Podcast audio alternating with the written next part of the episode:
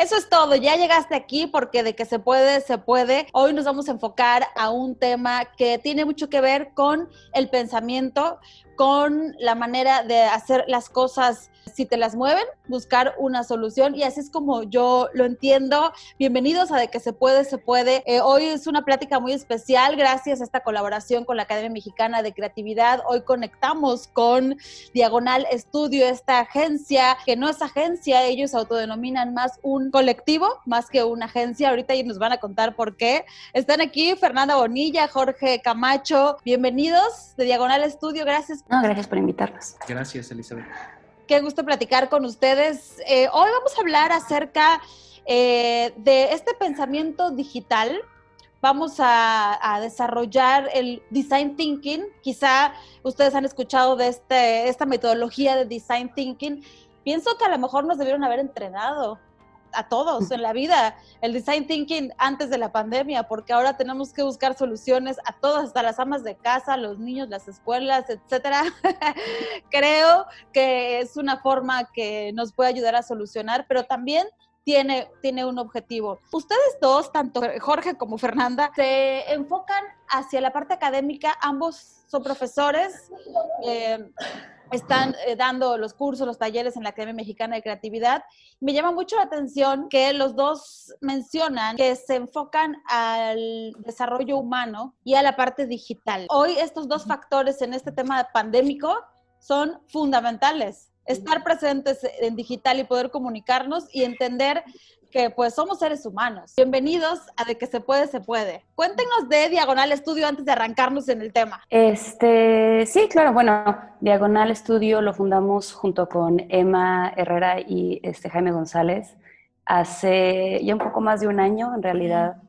Eh, comenzamos a trabajar juntos un poquito antes de eso, pero ya formalmente con, con nombre y así, hace un año. Este, y sí, como comentas, es más un colectivo que una agencia y con eso nosotros nos referimos a que en realidad no tenemos puestos y tampoco tenemos, por ejemplo, la intención de tener eh, empleados en algún momento, sino más bien colaboramos este, trayendo cada quien en lo que, los temas en los que sabe más, colabora un poco más, los temas en los que puedes tomar más dirección, porque alguien es más experto, pues tomas más dirección. Este, Jorge es un más experto en muchísimas cosas, entonces por supuesto es el que está encargado en la parte más de, dirección estratégica, pero todos tomamos este, ciertos, ciertos eh, ajá, como roles, como más, más cambiante que como sería una, agencia que es un poco más... Este, ustedes deciden tomar este modelo no tan tradicional ni tan jerárquico de el director y abajo viene el de ventas, etcétera, porque es la forma en la que hoy la sociedad se está moviendo o es como se acomodan. ¿Quién dijo vamos a fundar Diagonal Estudio y quién llamó a quién? Eh, Jorge, o sea, salimos de trabajar en un lugar en el que estábamos juntos, de hecho antes, este, más o menos al mismo tiempo y em, Jorge me llamó a mí para un proyecto y luego yo recomendé que habláramos con Jaime también y luego Emma siempre estaba hablando con todos, entonces fue bastante normal después que entrara. Este, más que una respuesta o una crítica a modelos que ya existen, nosotros no teníamos bien como, nunca hubo un sentido en que tuviéramos una, una estructura ya este, como más tradicional, sino que lo que queríamos era trabajar juntos. Este, y, y que la forma más sencilla de hacerlo en un colectivo sin tener que definir todas las otras cosas. Y ninguno tenía intenciones de tener una agencia que después creciera, ninguno tenía intenciones de, como esta, este, esta intención de crecimiento que suelen tener muchas personas cuando empiezan un proyecto, para nosotros era más como de autodeterminación, poder decidir qué tipo de proyectos queríamos trabajar, poder decidir este, el, el rumbo sin tener que estar eh, atorados con ciertas este, métricas de cuántos números de proyectos tenemos que tener ahora versus el año pasado, cosas así. Entonces, una, una manera más orgánica de trabajar. Okay, me llama la atención esta, esta manera de trabajar de diagonales. Creo que sí es importante, o sea, la decisión de trabajar de esta manera no fue como accidental, sino que fue, o sea, el hecho de que haya sido lo más natural no quiere decir que no haya sido deliberado, ¿no? Fue una decisión, pues, en ese sentido estratégica, como dices, ¿no?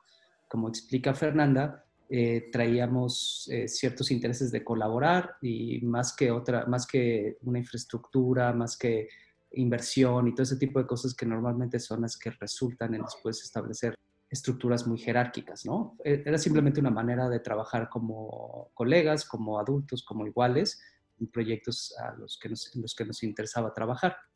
con respecto al tema del diseño estratégico, eh, que obviamente no es un término que solamente nosotros usamos, pero que se refiere básicamente a, em, a, este proceso a través del cual el diseño, que normalmente estaba asociado con la ejecución de ciertas ideas mm, que podían ser en ámbitos muy delimitados como eh, los nuevos productos, como el diseño gráfico, etcétera, etcétera, a lo largo de los últimos años se vuelve cada vez más estratégico en un sentido muy específico. Es decir, que a los diseñadores cada vez más no se les llama solamente para resolver, maquillar ideas que están ya previamente desarrolladas, sino que se los llama cada vez más para, desde un principio, ayudarle a los clientes, a las organizaciones a definir el problema, eh, eh, delimitarlo, generar los conceptos y después, obviamente, también ejecutarlos. Entonces, el diseño estratégico básicamente habla de una expansión de la labor del diseño que va de, en lugar de llegar solo al final, a maquillar las cosas, a definir todo el problema y, por lo tanto, la solución. Eso es a lo que nos referimos con diseño estratégico. Claro, y que además ahorita está muy alineado a las formas en las que se van a hacer las cosas en esta nueva forma de vivir, porque ahora creo que tenemos que ser más independientes. Hoy estamos cada quien en casa, tú estás en Estado de México, eh, Fer está, me, me dijiste en Querétaro, y pues yo aquí en la ciudad de Mérida. Somos más independientes y me parece que un diseñador normalmente depende mucho del creativo, el copy, para entonces ya nada más hacer el diseño y, esto es fantástico, que además es la apuesta, ¿no? La parte estratégica creo que debe de, estar en todo ser humano, pero hablando de una agencia, pues en cada uno de los elementos que la conforman. Este, el reto más grande para nosotros ha sido eh, tener que imaginar, por ejemplo, un taller de ideación en el que colaboramos con, con las empresas este, y poder hacerlo de manera virtual, tener talleres, tener clases, por ejemplo, este, acabamos de terminar una con 55 alumnos, eso, eso es algo que es diferente ahora. Este, pero como mucho nuestro trabajo es mucho más análisis, no tenemos tanto, em, podemos llevarnos a hacer investigación por nuestra parte, hacer análisis y después regresar. Entonces son más puntos de contacto estratégicos y no tanto una labor en la que siempre estemos trabajando como codo con codo. ¿Y es por esto que es diagonal? ¿O de dónde viene el diagonal estudio? en realidad es, un concepto que nos gusta, pero no necesariamente está, es un concepto y una palabra, un término que nos gusta, pero no necesariamente está atado con, un significado particular. Nos gusta todas las, connotaciones que tiene más que, uno, más que un significado único. Ahora, eh, en el caso de Jorge Camacho, es, tienes un doctorado en cultura cibernética en la Escuela de Estudios Culturales y de Innovación y este término cultura cibernética no es muy común, no es tan, tan escuchado. Los comportamientos también eh, humanos y sociales, también en tu caso, Fer, están como muy ligados. Mi pregunta para los dos y, y, quien guste responder, ¿ustedes creen que somos otras personas en el mundo digital o el mercado que está allá afuera son otras personas? ¿Cómo conectamos con ellos? ¿Qué pasa en este sentido socialmente, digitalmente hablando? Bueno, la, la idea de la cultura cibernética eh, y, que, y, que, creo que se puede pues, aplicar un poco a esta pregunta. Em, básicamente, el, el, en términos concretos, el programa que estudié es una eh, expansión, era una expansión, y esto tengo que decir, reconocer aquí, y aquí va a salir mi edad, fue ya hace mucho tiempo, estudié ese, ese programa en el 2004, así que si tú piensas en el 2004, obviamente ya estábamos todos en Internet, bueno, no todos, pero ya estaba Internet eh, bastante bien establecido, pero sí era un poco una etapa previa, por ejemplo, a social media, previa a los smartphones, es como si fuera lo que llaman a veces como la etapa web 1.0 más que 2.0, ¿no? Mm, pero aún así era una extensión, una aplicación del campo de los estudios culturales que siempre ha estudiado la manera en la cual las personas nos comportamos, cómo consumimos y redefinimos los productos culturales y, empezaba a explorar cómo eso se daba en entornos digitales, ¿no?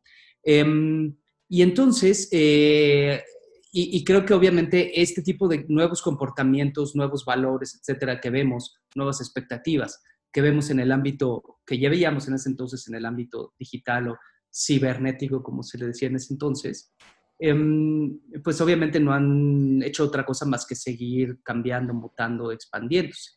es importante, obviamente, em, evitar lo que en, algunos ámbitos llamaríamos como el determinismo tecnológico, es decir, eh, eh, asumir que la tecnología, la relación de la tecnología con nuestra cultura, con nuestra forma de ser humanos, es de como de una vía, es decir, que cada vez que llega una nueva tecnología nos determina completamente. En realidad, eh, y esto no es una cosa única del, del, ámbito de la cultura cibernética o de los estudios culturales, sino que lo vemos en otros ámbitos, como por ejemplo eh, es otro de los principios que vemos en el ámbito de los estudios de futuros, que es donde también trabajamos Fernanda y yo eh, con Diagonal. Eh, es la idea de que la tecnología y la sociedad están en una relación de mutua determinación. Es decir, que particularmente cuando las tecnologías son muy jóvenes, son muy recientes, son muy susceptibles a desarrollarse de acuerdo a los valores que ya existen, a los comportamientos que ya existen las tecnologías como si fueran bebés o niños, se adaptan muy bien a la sociedad en la que existen. Pero conforme van creciendo, igual que las personas vamos creciendo, nos vamos volviendo más capaces de afectar nuestro entorno. Entonces las tecnologías también, conforme van creciendo, y en esto me refiero no solamente a en escala, muchas veces las, las tecnologías crecen así en escala, se vuelven infraestructuras, pero también sobre todo se difunden. Pensamos, por ejemplo, en el smartphone como ahora mucha gente en México, casi el 100% de las personas tienen un teléfono celular o incluso un teléfono inteligente, cuando las tecnologías llegan a ser así de grandes, a estar así de difundidas, entonces tienen, por así decirlo, más capacidad de afectar, determinar o dirigir hacia dónde nos movemos como sociedad. Y una cosa importante que se hace en estudios culturales, que lo hacemos desde la perspectiva de diseño, design thinking, desde la perspectiva de futuros, es tratar de entender la tecnología, considerar la tecnología, pero siempre entendiéndola en esta relación de mutua determinación con el entorno social. Sí, claro, este, este crecimiento. Claro, y hasta cierto punto entender, o sea, tú, si, si somos los mismos o si somos, em, si es el mismo cliente, digamos, es una versión de nosotros, y la tecnología es muy buena para comunicar y para acercarnos, es un poco mala para eh, enseñar las cosas del tamaño que son, mantener la proporción que tiene en el mundo real a lo mejor. Este, y entonces somos nosotros, es una versión de nosotros, pero a veces es, importante em, analizar con un poco de detenimiento de dónde está viniendo algo y por qué está haciendo tanto ruido, si son muchas personas detrás o si es nada más una cosa muy específica, entonces por eso está, está reverberando mucho. Este, es una versión de nosotros que tenemos que ver con cuidado para poder leer realmente qué tan real es esta representación. Sí, y a mí me parece muy importante puntualizar en este tema digital porque pues ahora es la forma en la que nos vamos a comunicar, la forma en la que vamos a, vender un producto, la forma incluso en la que tenemos comunicación ahora con, con nuestros compañeros de trabajo, nuestros familiares, etcétera. Y pero cómo hacer que sea algo eh, de un resultado, ¿no? Que no se convierta en un ocio, en, algo que pues no sirve o la gente que esté negada a decir yo no puedo con esto. Por eso hablaba del design thinking, ¿no? Que nos ayuda mucho a, entender esto. Es, bueno, hay, hay, cursos, hay talleres acerca del design thinking que te van enseñando paso a paso para que lo desarrolles. Tengo entendido que el design thinking aplica para todo el mundo, para distintos roles, no solo para agencias creativas, no solo para diseñadores, sino que en general aplica en la vida. Sí, este, nosotros por ejemplo no somos una agencia creativa, no, no estamos enfocados con eh, necesariamente desarrollar estrategias de comunicación, a veces llegamos a, a, involucrarnos en eso, pero tenemos este espacio en, o sea, desarrollo de producto, desarrollo de servicio, desarrollo de estrategias, este, ayudarlas a reaccionar a diferentes cosas o ayudar a incluso organizaciones a comunicarse o entender mejor a la población a la que están dirigidas. Este, como tal, claro, este, he escuchado incluso de aplicaciones de personas que dan cursos de, design thinking enfocados a abogados, por ejemplo. O sea, dependiendo del valor que le estás dando a la metodología, es algo que nos ayuda a, aprender cómo eh, entender un problema desde una perspectiva humana, particularmente teniendo en cuenta a las personas a las que están dirigidos lo que sea que está pasando o que están siendo más afectadas en, el problema que estás trabajando. Este, y a partir de ahí analizar, sintetizar la información y poder encontrar una solución, siempre dirigido a, llegar a una solución, no nada más entendimiento académico. Entonces, pues si lo definimos de esa forma, sí, claro, Design Thinking nos puede servir en, en una variedad de ámbitos. En la vida. Sí. Hay, una, una, idea que a mí me parece bien interesante y que viene un poco más así como de este mundo, sí, tal vez un tanto académico del diseño, y que, y que involucra entender que el diseño es algo más allá, mucho más amplio, difundido, que las profesiones específicas que normalmente asociamos con diseño. Entonces, por ejemplo, a mí una forma que me parece bastante útil de entender el diseño es que eh, los seres humanos, y aquí estoy eh, echando mano de, las ideas de un teórico particular que se llama Ezio Mancini, pero que dice que los seres humanos tenemos básicamente dos maneras de relacionarnos con el mundo. Una es la manera tradicional y otra es la manera de diseño. La manera tradicional, que es muy útil, porque sin, sin la manera tradicional estaríamos perdidos y teniendo que innovar en cada cosa que hacemos y obviamente sería demasiado ineficiente, sería una perdedera de tiempo. La manera tradicional es siempre que haces algo de la manera en la que siempre se ha hecho. O sea, cuando cocinas, ¿no? Y quieres hacer arroz, normalmente a lo mejor vas a echar mano de la receta que te enseñó tu mamá, tu abuela, que hace en tu familia y que te gusta, etcétera, ¿no? Y la verdad es que a pesar de que habrá ahí eh, ligeras diferencias y alguien dirá, no, mi arroz me queda mejor que a ti, etcétera, en realidad eh, para encontrar, en realidad es prácticamente lo mismo, a menos que hagas arroz de distintas regiones del mundo, etcétera, ¿no? Y en cada una de esas distintas variantes del arroz es básicamente una forma de preparar arroz que se ha ido heredando de generación en generación. Lo que sucede es que a veces pasa que la vida, pueden pasar dos cosas, que la vida nos arroje retos nuevos, por ejemplo, un arroz nuevo, un tipo de arroz distinto que nunca habías cocinado y que no aplica, para el cual no puedes usar la misma receta de antes, o que tú estés aburrido de comer el mismo arroz. Y en ese entonces, lo que va, en ese momento, en cualquiera de esas otras dos, eh, de esas dos situaciones, lo que vas a querer hacer es cambiar la manera en la que preparas el arroz. Y en ese momento, estás actuando en modo de diseño. Y en modo de diseño, básicamente significa, según este mismo tipo Mancini, significa entender el mundo ver lo que hay, ver el tipo de arroz que tienes o ver la receta que ya tienes, entender, aplicar como que tu sentido crítico para entender que lo que hay no necesariamente tiene que ser así, que puede ser mejor. Es decir, detectar una brecha entre lo que existe y lo que podría existir y después imaginar, crear, usar tu sentido creativo para imaginar cómo cerrar esa brecha, cómo cambiar el mundo para convertirlo en algo preferible, algo mejor. Y finalmente, desarrollar un sentido práctico o usar tu sentido práctico, tal vez a, partir de experimentar, de prototipar, de todo ese tipo de cosas, para poder realizar, convertir en realidad esa idea que tenías para mejorar las cosas, mejorar el mundo, que mejorar el mundo no tiene que decir resolver los grandes problemas mundiales, sino a veces hacer un mejor arroz. Entonces, ese es básicamente el diseño y eh, es algo que podemos todos hacer y hacemos en distintos momentos en nuestra vida, seamos o no diseñadores. Hay diseñadores que son las personas que entrenan para dedicarse a usar su talento profesionalmente en esas circunstancias en donde hace falta innovar eh, o diseñar cosas nuevas. Em, pero en realidad todos lo podemos desarrollar y cada vez hay más herramientas en distintos ámbitos que nos permiten como usar nuestro modo de diseño en más circunstancias, no solamente en las más mundanas. El design thinking, podríamos decir, que básicamente es una manera en la cual se busca simplificar y por lo tanto democratizar esta forma de pensar, esta forma de actuar. Entonces, eh, lo, que, lo que tú vas a ver cuando haces un, curso, un taller de Design Thinking es que vas a encontrar formas de, entender mejor al mundo con un énfasis particular en entender a las personas, entender a, por ejemplo, en un ámbito de negocios, entender a tus clientes, entender a tus colaboradores eh, porque buena parte de lo que diseñas tiene que servir para esas otras personas. Vas a aprender también en una, segunda etapa a cómo eh, desarrollar tu, creatividad, cómo poder inventar y generar una diversidad de ideas que respondan a ese reto. Y finalmente vas a desarrollar tu sentido práctico en el sentido de que vas a, aprender ciertas técnicas para prototipar, experimentar materialmente el cómo materializar y comunicar ciertas ideas.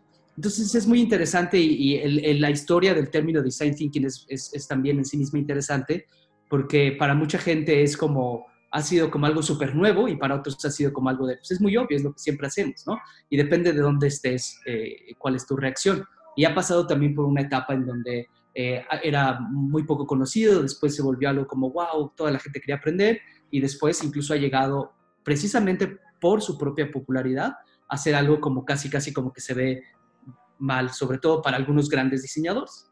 Pero en el fondo, y le, podemos llamar design thinking, diseño o lo que sea, en el fondo es simplemente una serie de maneras para democratizar, de herramientas y métodos para democratizar, es decir, para llevar a las personas que de otra manera no hubieran llegado a eso, democratizar la manera, esto que dije, entender el mundo, crear ideas para mejorarlo y después desarrollar tu sentido práctico para realizar esas ideas. Así es como de alguna forma abordamos. Nosotros hacemos procesos que son básicamente iguales a lo que acabo de describir del design thinking, pero con distintos cambios. Uno es, usamos métodos, herramientas tal vez más sofisticadas de las que normalmente verías en un taller de design thinking y los aplicamos en un contexto en el que no a cualquier persona se le permitiría hacer ese proceso de diseño. Actuamos como diseñadores profesionales para grandes organizaciones y para problemas que son relativamente más complejos o bastante más complejos que cómo preparar un arroz nuevo. Claro, claro. Aquí eh, en este tema yo, yo le llamaba estructura tu locura, ¿no? Porque todos traemos allá una maraña a veces de ideas y sí necesitamos de alguien que nos pueda apoyar a aterrizar y estructurar esta locura. Pero hay para quienes es totalmente nuevo este tema incluso de sentarte a analizar. A veces queremos ser reactivos, queremos resolver algo sin analizar, sin observar la observación, los comportamientos sociales, sin darle ese tiempo de probar, de medir. Queremos todo tan rápido y la solución a la vuelta de la esquina que, que, es lo que tenemos, tendríamos que estar entendiendo y así es como funcionan estos procesos eh, y, en general en los negocios y en las organizaciones. Em, una de las cosas que es interesante ver en los talleres y en las clases en general es lo difícil que es pensar lento, o sea, es, detenerte a analizar en lugar de brincar a soluciones. Es muy común que en el taller le dices el problema eh, que vamos a trabajar es X. Y, y, en vez de responderte su relación con el problema o te dicen, bueno, se soluciona de esta forma. Entonces tenemos que hacer siempre una pausa y uno, ok, vamos a primero aprender a pensar en problemas, aprender a entender los componentes eh, de la cosa con la que estamos trabajando y luego vamos a brincar a soluciones, porque estamos muy acostumbrados a querer solucionarlo inmediatamente. En cuanto escuchamos el problema ya queremos brincar a, uh, esto, esto puede servir. Y lo que tratamos de hacer nosotros es, es eh, echarnos unos pasitos para atrás y poder ir más lento en el camino a resolver el problema no nos gusta como seres humanos, para empezar, tener problemas. Y pues estos se presentan todos los días, los retos están todos los días. Y cuando ya son problemas eh, grandes y estas metodologías nos ayudan a hablar ya de estrategia, cuando también pues estás en busca de un objetivo muy particular, pues ya requiere de, otros procesos y por eso se invita hoy a quienes nos escuchan a, tomar estas capacitaciones. Seámonos de la mente ya que el diseño es dibujitos. no son dibujitos. Y cuando se habla entonces, cuando llega un problema y, requieren de, pues encontrar esta solución. ¿Ustedes cuánto tiempo determinan? Que eso es algo muy común. Bueno, ajá, pero ¿en cuánto tiempo? ¿Y qué vamos a hacer? ¿No? Queremos otra vez las soluciones. ¿Cuál va a ser el proceso? Estamos como a veces muy llenos de las respuestas. ¿Cuánto tiempo? Este, ¿Seguro me va a funcionar? ¿Esto sí es lo bueno? ¿Cómo, ¿Cómo dan esas respuestas ustedes? Depende del problema siempre, depende de la situación, de qué tanta información tengamos ya, qué tanta información tenga la persona que nos pide responder el problema. Este, es un poco frustrante para eh, las, preguntas, las personas que hacen estas preguntas, que la respuesta siempre es depende, pero em, tiene que ver con cuánta información tenemos, cuánta información necesitamos y, qué tipo de problema es. Hay problemas que son más sencillos y entonces pueden responder em, de forma bastante rápida. Hay problemas en los que tienes que entender a muchos actores o tienes que entender este, eh, muchas consecuencias que pueden tener eh, si muevo una cosa aquí, ¿qué pasa acá? Y entonces son estudios más grandes, tienes que tener en cuenta más cosas. Y pues eso acaba sumando días siempre. Este, ya sean entrevistas, ya sean investigación secundaria, ya ahí es donde suele, el análisis se vuelve más complejo, si tienes cada vez más jugadores y tienes cada vez más puntos de vista diferentes. Tenemos eh, en general, como dice Fer, no, no hay unas fórmulas ya preestablecidas, pero generalmente cuando son proyectos en los cuales el cliente tiene la apertura y la incertidumbre completa sobre el problema, es decir, donde tenemos algunos briefs y, por ejemplo, en nuestra página pueden consultar algunos de los casos, eh, donde el brief es algo tan general como queremos una nueva plataforma digital para conectar con la gente, hacer sinergia de servicios.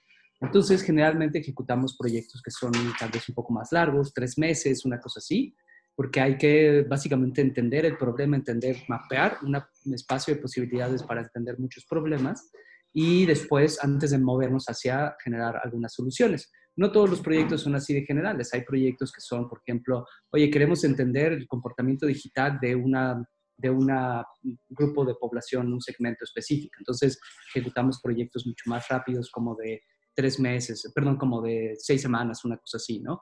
Em, y hay proyectos en los que avanzamos mucho más rápido a encontrar soluciones, hay algunos proyectos en los que giran mucho en torno a sesiones de co-creación que se pueden ejecutar mucho más rápido. Entonces, como dice Fer, cambia, cambia mucho y lo importante es que podemos adaptar el proceso al, al, reto específico que, que, tenemos, que tenemos enfrente, ¿no? Eh, y obviamente también cuando tenemos este tipo de proyectos que son, mm, digamos que empezamos, decimos como nos gusta decir en la, en la página y algunos otros documentos, que nos gustan los puntos de inicio donde las cosas no están claras. En ese contexto, una de las cosas también muy interesantes que sucede es porque cuando el problema está así de abierto, no solo no sabe, tenemos ciertos tiempos para resolverlo, eh, pero lo que, de lo que no estamos seguros eh, es que eh, es sobre cuál va a ser la solución, qué, en qué ámbito va a existir la solución.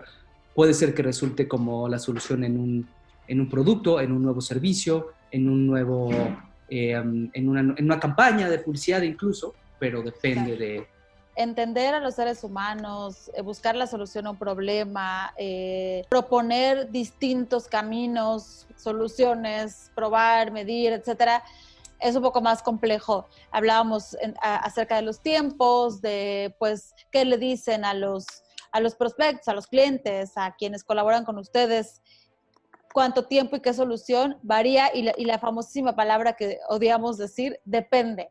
Depende de tu información, depende de tus ganas, depende de tu presupuesto, hay que ser realistas, depende, depende de muchas cosas, como diría la canción. Pero también eh, está la posibilidad de que uno pueda aprender a hacerlo, también lo comentaba. Jorge, ¿cuánto tiempo tienes ya, ya un buen rato con la Academia Mexicana de Creatividad dando cursos, talleres y colaborando con ellos? Y ahora próximamente, o ya están el curso de Design Thinking precisamente. Eh, sí, de hecho, eh, estoy tratando de hacer cuentas, pero básicamente es desde, desde que empezó la academia, así que yo me imagino que son como unos seis años tal vez. Este, desde el inicio estamos con este, con este taller, ya la verdad es que perdí la cuenta de cuántas veces lo hemos ejecutado y siempre, siempre es eh, bien interesante.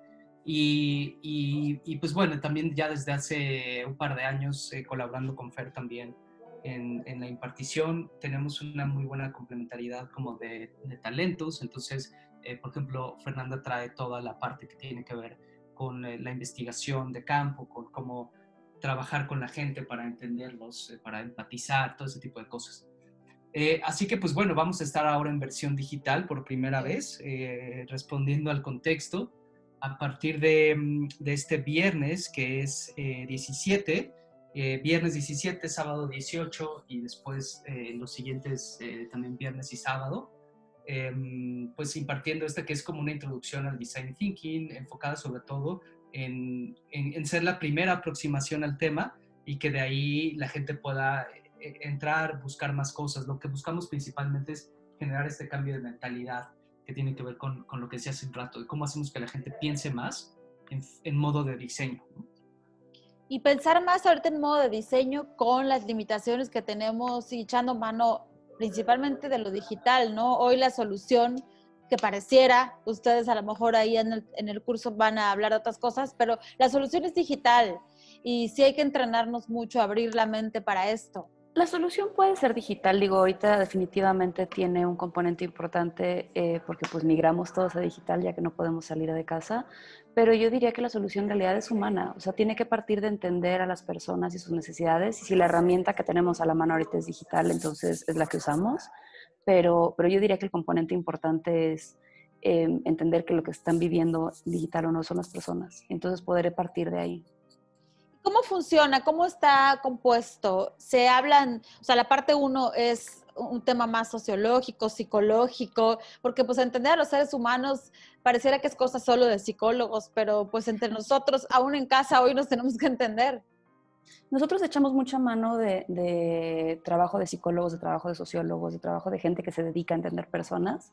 Este, hacemos entrevistas con, eh, con gente donde tratamos de conocerlos lo mejor posible. Llevamos eh, dinámicas y llevamos más una guía de, preguntas que se siguen más o menos por tema, no tanto como, como en, encuesta, pero este, nos pasamos una hora y media platicando con la gente, transcribimos todo y luego buscamos información en, este, en, en lo que nos dijeron, encontramos patrones y si encontramos algo que nos parece este, particularmente relevante o algo particularmente grande, asumimos que hay un sociólogo o un psicólogo que ya lo estudió antes, entonces también echamos mano de, textos académicos para poder complementar eso que alguien ya estudió por cinco años y que no tiene sentido que, oye, me pongo a estudiar los cinco años cuando aparte no es a lo que estoy enfocada, em, pero tampoco que lo ignore. Entonces, pues, siempre es bueno poder apoyarnos de estas personas que están especializadas en entender a la gente para a partir de ahí poder construir las soluciones, que es la parte en la que estamos especializados nosotros. Pero, pero sí, es una parte como de sociología, psicología al principio, en donde tenemos que apoyarnos de expertos de eso, porque nosotros no, no lo somos, somos fans nada más. y ahora el que sea online no limita que se puedan hacer eh, trabajos, workshop, ¿no? El, el, tema, de hecho es un workshop donde pues pueda haber tareas, me imagino, ejercicios. O sea, que esto ayuda muchísimo. El ya sentarte a, hacer una tarea te ayuda mucho a ir comprendiendo. Sí las hay también, ¿no? Claro, que de hecho las clases normalmente tienen una parte teórica, pero la parte más importante es la práctica, porque precisamente yo te puedo decir mil veces cómo hago algo yo, pero hasta que no pruebas tú y te das cuenta de cuáles son incluso tus puntos fuertes, por ejemplo, en una entrevista, este, cómo te sientes más cómodo, eh, de una forma en la que nos funcione para sacar el tipo de información que necesitamos, pues nos sirve mucho, entonces yo que te cuente, ¿no? Eh, y ahora está, estamos bastante emocionados de ver cómo va a funcionar, este, tener más, más tiempo. Normalmente lo hacemos en un viernes y un sábado, este, entonces es como bastante em, apresurado. Les mandamos tarea, pero es poco lo que pueden hacer de viernes a sábado, sobre todo porque terminamos un poco tarde los viernes y empezamos un poco temprano los sábados para hacer sábado. Sí. Este, y ahorita tenemos dos semanas, entonces vamos a tener este viernes y sábado y luego este, el de la siguiente semana también. Entonces, este, vamos a tener más, más tiempo para que los alumnos puedan profundizar un poco por su parte. Entonces, también está interesante este, ver cómo, cómo puede funcionar algo así ahora que tenemos un poco más de horas. Claro, a mí me llama mucho la atención la gente que hoy ya le dio play y está aquí en este episodio de que se puede, se puede, se pueden encontrar soluciones, hay muchas formas, eh, se puede convivir con otras personas, interactuar. Esto ayuda mucho, pues obviamente estamos hablando aquí de que somos totalmente sociales, humanos, y contarnos nuestras experiencias. Oye, ¿a ti cómo te ha ido? ¿Qué te ha pasado? Esta combinación funciona muy bien. Está padre tomar a veces estos talleres que ya están hechos y te quedas ahí practicando tú solo, pero la dinámica de la interacción en grupo es infalible. Claro, Sí, que ahorita lo, lo, todo tiene sus ventajas sus desventajas. Yo siempre extraño, bueno, durante ahora la, cuarentena he extrañado el contacto con las personas, este, porque me gustan a mí los grupos grandes, y, pero al mismo tiempo, pues por lo general estamos limitados a, si es un curso que se da en Mérida, pues gente que está cerca de Mérida o que tiene la posibilidad de transportarse, pues puede ir. Si es un curso que se da en DF, pues tenemos la desafortunada situación que nada más gente que es de DF o que va a estar ahí esos días puede ir. Y ahorita si bien nos perdemos un poquito de ese contacto humano que, que echo de menos, eh, por lo menos yo de, vez en cuando echo de menos, eh, sí ganamos el que pueda venir gente de muchos lugares y con eso podemos ampliar también que el grupo sea más rico porque tenemos muchas experiencias diferentes. Entonces está emocionante también ver cómo, cómo va a acabar siendo ese revoltijo de personas. Hasta para ustedes va a ser una experiencia nueva en esta parte online de la Academia Mexicana de Creatividad que se ha estado preparando muy fuerte para, para lograrlo y pues que ahora ya se lanza. Jorge, ¿Cómo te sientes en este sentido para, para esta nueva aventura? Bien, la verdad es que súper bien. Como dice Fer, hay cosas eh, muy positivas de impartir el curso en manera digital y afortunadamente ya traemos buena, buena inercia y buena experiencia impartiendo cursos durante, durante estos cuatro meses que llevamos en, en confinamiento. Eh, como decía Fer, acabamos de terminar un curso con 55 alumnos, eh, estamos impartiendo también algunos talleres para compañías, así que eh, la verdad es que ya, ya no sabemos un poco el camino y sobre todo echando mano de las, eh, las ventajas, ¿no? Claro. Y, y, ya para ir cerrando, ¿cómo de estos más de 50 alumnos, cómo se van ellos? ¿Cómo llegan y cómo se van cuando termina eh, cuando terminan estos cursos, talleres con ustedes? ¿Qué les comentan? ¿Cuáles son los, los, comentarios más destacados o que pudiéramos hoy compartirle a quienes nos escuchan para que entiendan un poco más cómo funciona este tema? Pues generalmente, eh, generalmente los, los, alumnos se van con, con, este cambio de mentalidad, ¿no? Aprecian mucho de la misma manera que nosotros. Eh, no solamente aprender y practicar actividades, las herramientas, sino sobre todo las conversaciones que se detonan a partir de los cambios de mentalidades que procuramos. Sí, sí, yo creo que si bien las herramientas les funcionan y, luego es interesante que alguien, por ejemplo, algún ejercicio que les ponemos de ideación a uno le funciona muy bien y entonces quieren seguir utilizándolo o algo de en las entrevistas les parece bueno. Eh, lo más interesante es eh, cuando comienzan a pensar en, ah, esto, esta cosa que me costaba trabajo hacer en el trabajo o que me costaba en general aquí me atoro, gracias a esto ahora puedo cambiarlo diferente o, o es un cambio de enfoque que, este, que creo que siempre eh, ha sido la parte como más positiva. El, el, poder decir, ah, llevo un rato haciendo esto de una forma y ahora me acabo de dar cuenta que hay otra forma de hacerlo, ya sea que lo quiera hacer ahora siempre así o que me sirva para complementar mis procesos cuando me siento un poco atorado en lo que suelo hacer pues ya saben, si ustedes hoy se sienten atorados, si quieren eh, pues participar ya prácticamente esta semana y la otra, invertir su tiempo de una manera en la que les va a ayudar muchas cosas, ya sea en su trabajo, en la vida en general, a mí me parece, me parece fantástico con pues esta experiencia que, que tienen dentro de la academia. Y agradecerte, Elizabeth, a ti también por, por el espacio, por permitirnos compartir con tu audiencia eh, pues, eh, estas ideas, nuestro trabajo y ojalá que alguien por ahí se anime a inscribirse. No, gracias, gracias a ustedes. Siempre es importante compartir con gente que ha tenido pues mucha más experiencia en este ámbito y que nos puede ayudar. Podemos hacer este gran equipo, que esta es parte de mi labor, llevarle a la gente estas voces, estas experiencias eh, que tienen más de cerca y ahí está sobre la mesa. Cada quien decide si toma el seguir preparando, el crecer, el ser como muy curioso, siempre extiendo esta invitación a ser curiosos, a estar abiertos, a aprender, a descubrir este propósito que hoy traemos y así es como lo vamos descubriendo. Y más en este tipo de cursos donde hay mucha plática, mucha, mucho análisis, mucho entendimiento, pues ahí está la invitación. Yo agradezco muchísimo a Jorge Camacho, a Fernanda Bonilla, ellos son de Diagonal Estudio, un colectivo, más un colectivo que una agencia. Eh, están participando con la Academia Mexicana de Creatividad ahora en este próximo curso de taller, workshop más bien de Design Thinking. Y pues les mando un abrazo a la distancia. Muchísimas gracias por este tiempo, por compartir un poco de sus pensamientos y estamos en comunicación. Gracias, un abrazo. Un abrazo, que le pasen muy bien. Esto es de que se puede, se puede. Así que ya saben, nada más hay que darle play y seguir este camino. Bye bye.